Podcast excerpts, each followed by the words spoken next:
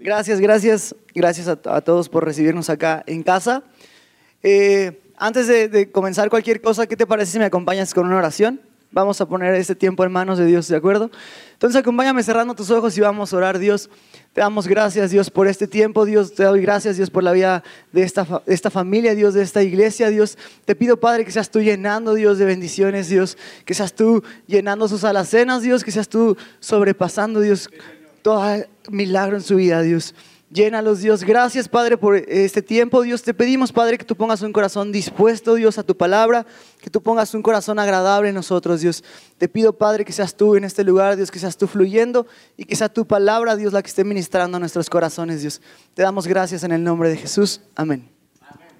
Ok, pues muchas gracias por la invitación. Yo soy Diego Carrasco. En redes sociales ya, ya lo saben, yo estoy como Diego YXC. Eh, te quiero contar primeramente que yo nunca imaginé esta parte de mi vida. Yo nunca imaginé que a los 22 años iba a poder compartir el mensaje de Dios, iba a poder salir y tomar una decisión de dejar mi trabajo. Yo trabajaba en Marinela, seguramente muchos de ustedes lo conocen.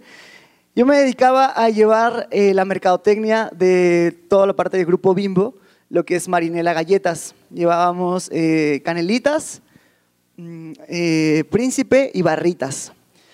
Después de ahí me di cuenta que no era lo que Dios quería para mi vida. Yo dije, debe haber algo más. Tomé la decisión y lo que el mundo te dice es, no dejes un trabajo sin antes haber encontrado otro. ¿no? Siempre te dicen, no, pues si ya te vas a salir, primero busca otro y luego te sales. Eso no es la fe. Eso no es la fe.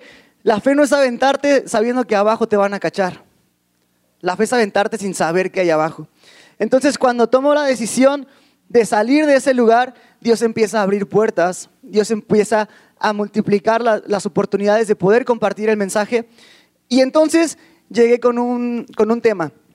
Allá en Ciudad de México, yo vengo de la Ciudad de México, bueno, precisamente del, de- del Estado de México, de Catepec, tranquilos todos.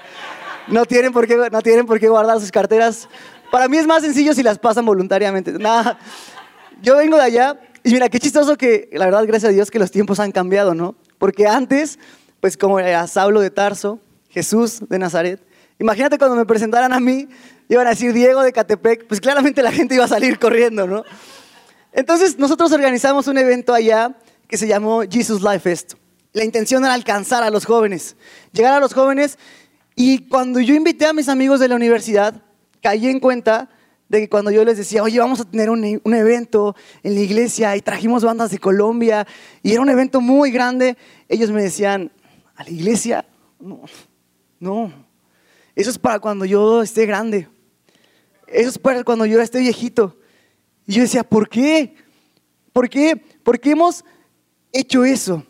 Hemos envuelto a Dios en ese, en ese empaque de religiosidad.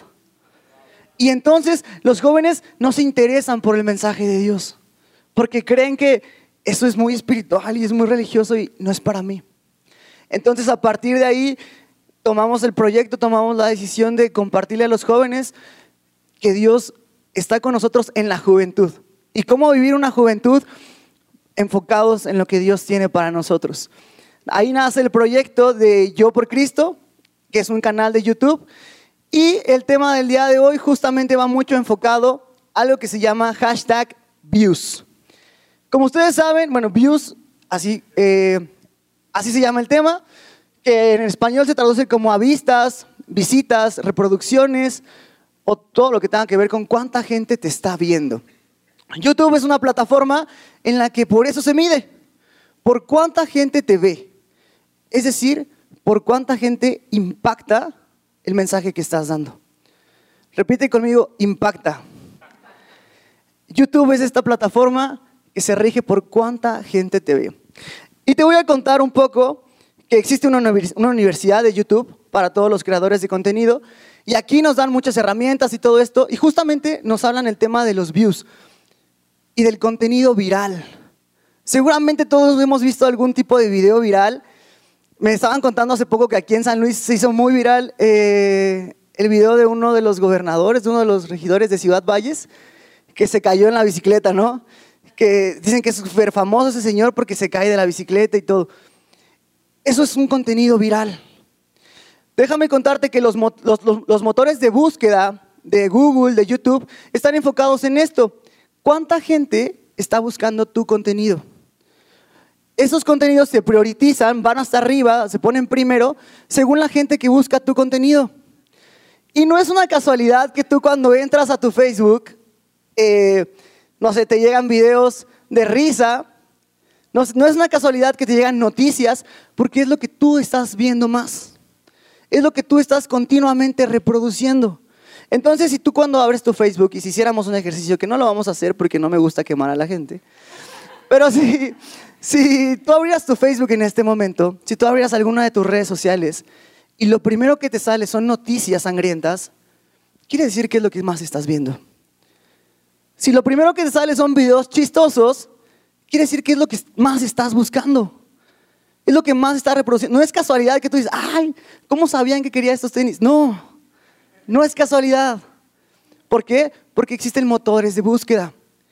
Entonces, es lo que tú estás viendo. Es lo que tú estás reproduciendo. Pero esto no es una clase de cómo hacernos virales, ni mucho menos. Así que vámonos a, la Biblia. ¿Qué te parece si me acompañas en Génesis? Vamos a buscar Génesis capítulo, aquí está, capítulo 3.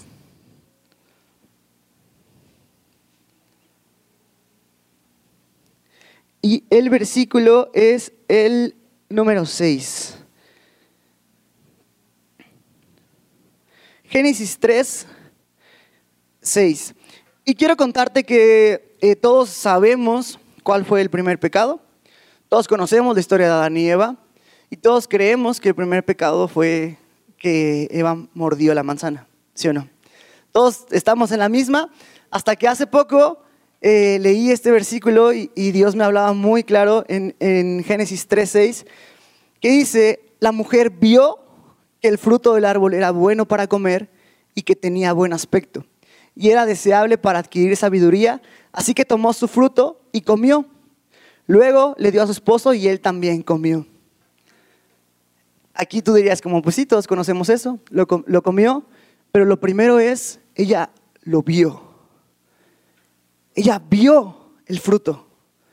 Ella se distrajo de todo lo que había y lo primero que hizo fue poner su mirada en el fruto, para entonces codiciarlo y después comerlo. Pero el primer error fue poner su mirada en eso. Y si tú no me crees, ¿Qué te parece si vamos a otro versículo en la Biblia que está en, eh, en la segunda, en segunda de Samuel, capítulo 11, versículo 2? Si me acompañas a segunda de Samuel, capítulo 11, versículo 2, dice, una tarde, al levantarse David de la cama, comenzó a pasearse por la azotea del palacio y desde ahí vio a una mujer que se estaba bañando. La mujer era sumamente hermosa.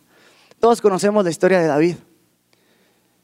¿Cuál fue el error de David? Dice la Biblia que David salía a su balcón, podía ver el tabernáculo donde estaban en oración 24 horas y él salía y oraba. ¿Cuál fue el error de David? Que salió y cuando salió al balcón, lo primero que, fue, que vio fue a la mujer. Es decir, puso su mirada en lo que en otra cosa totalmente distinta a lo que Dios tenía para él. Eso es el, error que tuvo David, ese es el error que tuvo eh, Eva. Yo me acuerdo que antes, cuando pues yo era niño, no es como que sea un señor, ¿verdad? Yo me acuerdo que antes, cuando era niño, había personas que decían como, no, no veas esta caricatura porque es del diablo. O, oye, no, no veas, no sé, eh, Yu-Gi-Oh, eh, Pokémon, Kitty, eh, tantas caricaturas que, seguramente a mí me prohibieron cuando yo era niño, ¿no? Decían, es que no la veas porque es del diablo. Y déjame contarte una historia que, que todo el mundo decimos como, es que eso es pecado. Y no estoy hablando de las películas de terror porque eso, pues claramente no, eso es otra cosa, ¿no? Eso, pues claramente no está, no está de todo correcto. Pero yo estoy hablando de las películas de suspenso. Yo estoy hablando de las películas como Rápidos y Furiosos. Que tú podrías decir, eso no es pecado, pero déjame te digo que no. Pero si tú sales de ese lugar y te sientes toreto, si tú sales de ese lugar y entonces dices, no hombre, ahora sí, entonces para ti es ocasión de pecado. Si tú ves series de, eh, de narcos en Netflix y dices como, no, pues es que eso no es pecado, pero termina y ya andas hablando como colombiano y, ¿sabes? Entonces, para ti es pecado. Porque te levantas y ya dices, hey, no, vamos, ya te sientes el Señor de los cielos y quieres traer. Entonces, para ti sí es ocasión de pecado. Es ahí donde tenemos que cuidar lo que vemos. Hace tiempo eh, en Netflix hubo una, hubo ahí como un tema, ¿no? Eh, algunos cristianos se levantaron a decir como, no, vamos a borrar Netflix, porque Netflix sacó eh, un documental, una serie, una broma, un, no sé cómo llamarlo, eh, una serie en donde Jesús se presentaba como homosexual. Entonces, bueno, yo el primero que vi que se levantó fue Redimidos y él dijo como yo voy a cancelar mi cuenta en Netflix porque no es correcto, porque no quiero apoyar ese tipo de contenido. Y la gente decía como, pues solamente no lo veas. Pero él tenía un sentido de decir, yo estoy pagando para que se siga produciendo ese tipo de contenido. Entonces, él tomó la decisión y a mí algo que me sorprendió en ese momento es algo que, con lo que me he topado desde que comenzó el ministerio. Entre cristianos eh, nos dividimos demasiado. Nos tiramos demasiado. Yo leía comentarios en las redes sociales porque pues eso es en lo que vivo actualmente en las redes sociales. Y yo veía comentarios de gente que juzgaba y criticaba a, Willy, a de Redimidos, y decían, es que cree que cancelando su cuenta de Netflix va a cambiar el mundo. Y yo decía, ¿cómo es posible? Eso es lo que a mí más me dolía. Decir, ¿cómo es posible que entre cristianos estamos viendo cómo apuñalarnos? Y es algo con lo que, con lo que yo quizás me he topado en este tiempo, ¿no? Que quizás la gente de afuera, la gente del mundo secular, es quien más te brinda la mano.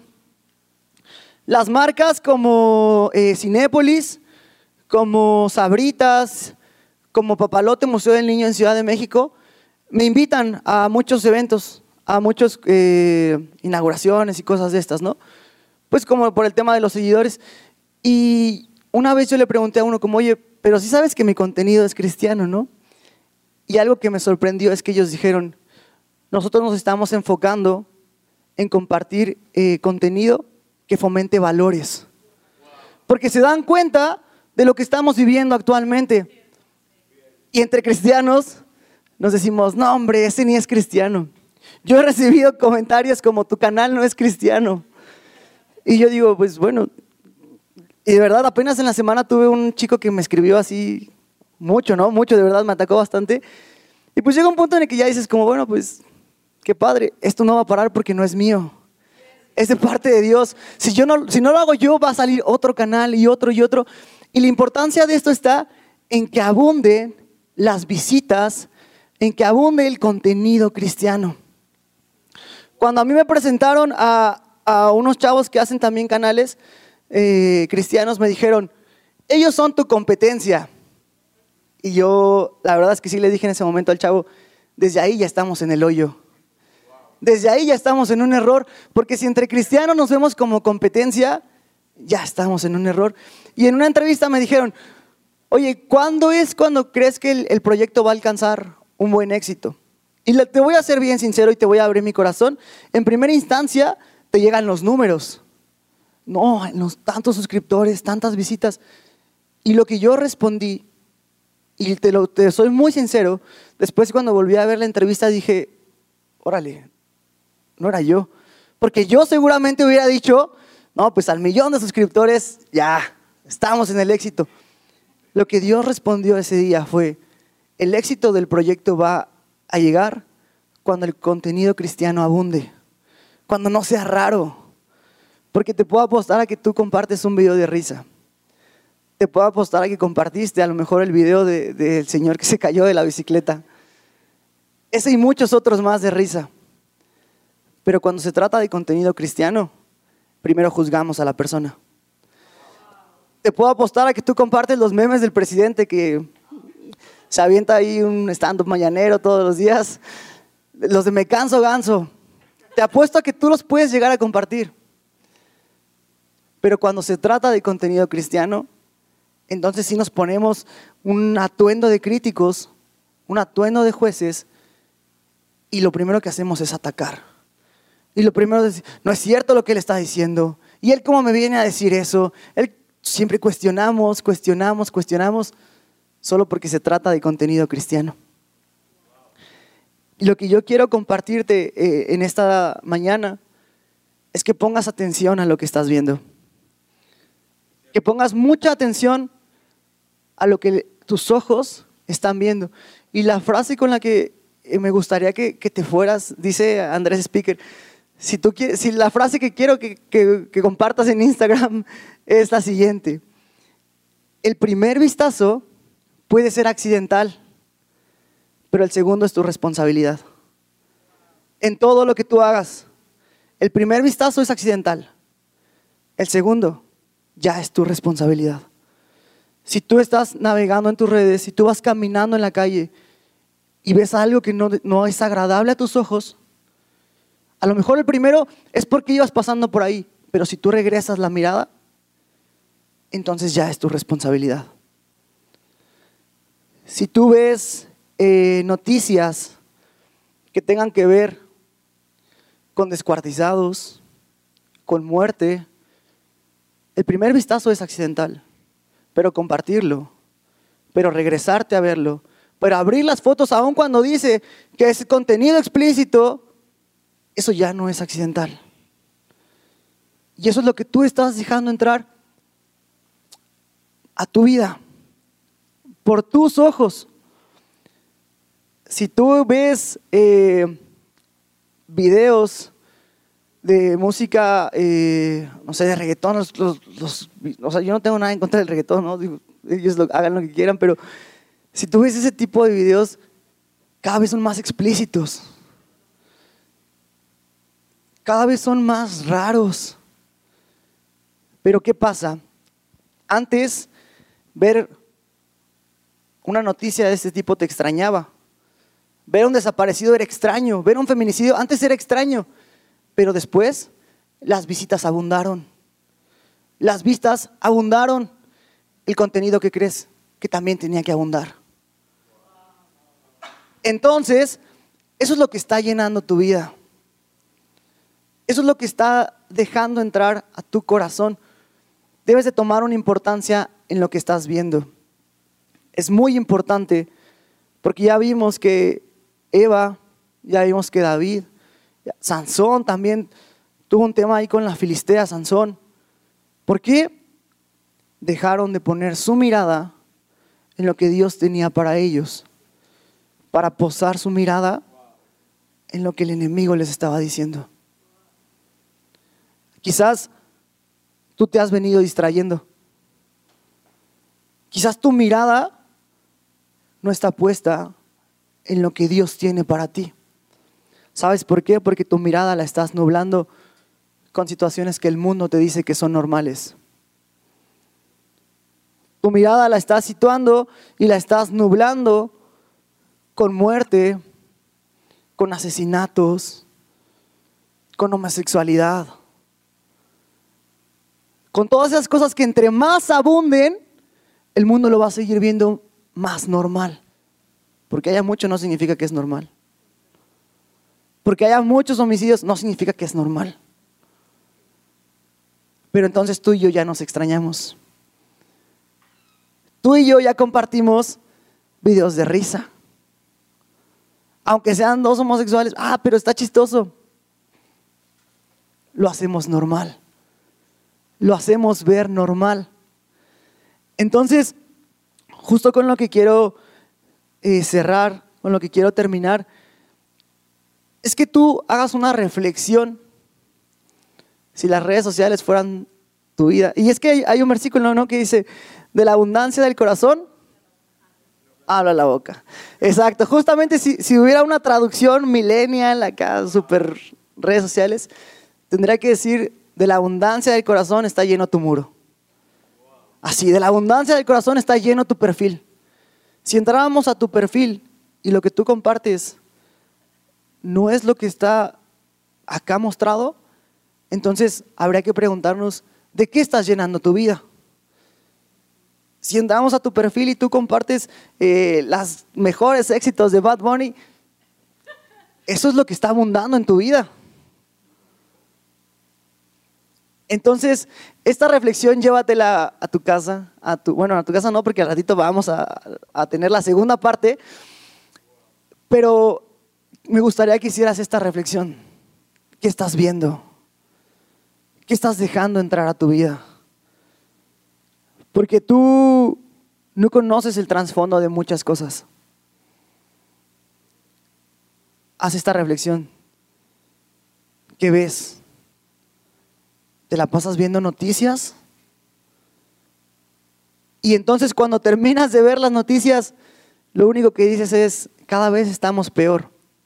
Y te desanimas y ya ni siquiera quieres levantarte y hacer las cosas lo que decíamos hace rato.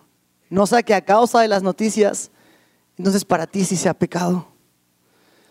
No sea a causa de que ves eh, la serie de 13 razones del por qué, entonces ya pienses en el suicidio. Porque a lo mejor la serie no es pecado. Pero lo que tú haces con lo que ves, eso sí es pecado. Hay que tomar responsabilidad. No podemos culpar al enemigo de todo y decir, eh, no, es que esa serie es pecado. La serie no. Lo que tú haces, sí. La responsabilidad que tomas con lo que ves, eso sí es un pecado. Eso sí. La serie como tal, seguro no. Si tú ves una película mexicana y entonces ya sientes que eres Pedro Infante y que ya puedes tener muchas novias y que ya todas las puedes, pues la película no es pecado. Pero lo que tú haces con esa información, lo que tú haces con lo que estás viendo, entonces sí lo es. Solo te pido que tomes mucha atención en lo que ves. Y vamos a orar. Vamos a orar porque yo no sé si tú te has distraído muchas veces. Pero sabes, hoy, hoy Dios quiere decirte, deja de ver lo que está pasando en el mundo. Yo tengo un plan para ti, para este mundo. Aun cuando las cosas estén mal allá afuera, yo tengo un plan de bien para ti. No te dejes nublar la vista. Yo no sé si tú te estás distrayendo, si aún las circunstancias económicas, si aún las circunstancias médicas te están distrayendo del propósito de Dios. El día de hoy Dios quiere que vuelvas a poner su mirada en Él. Que no te distraigas. Pon tus ojos fijamente en Dios.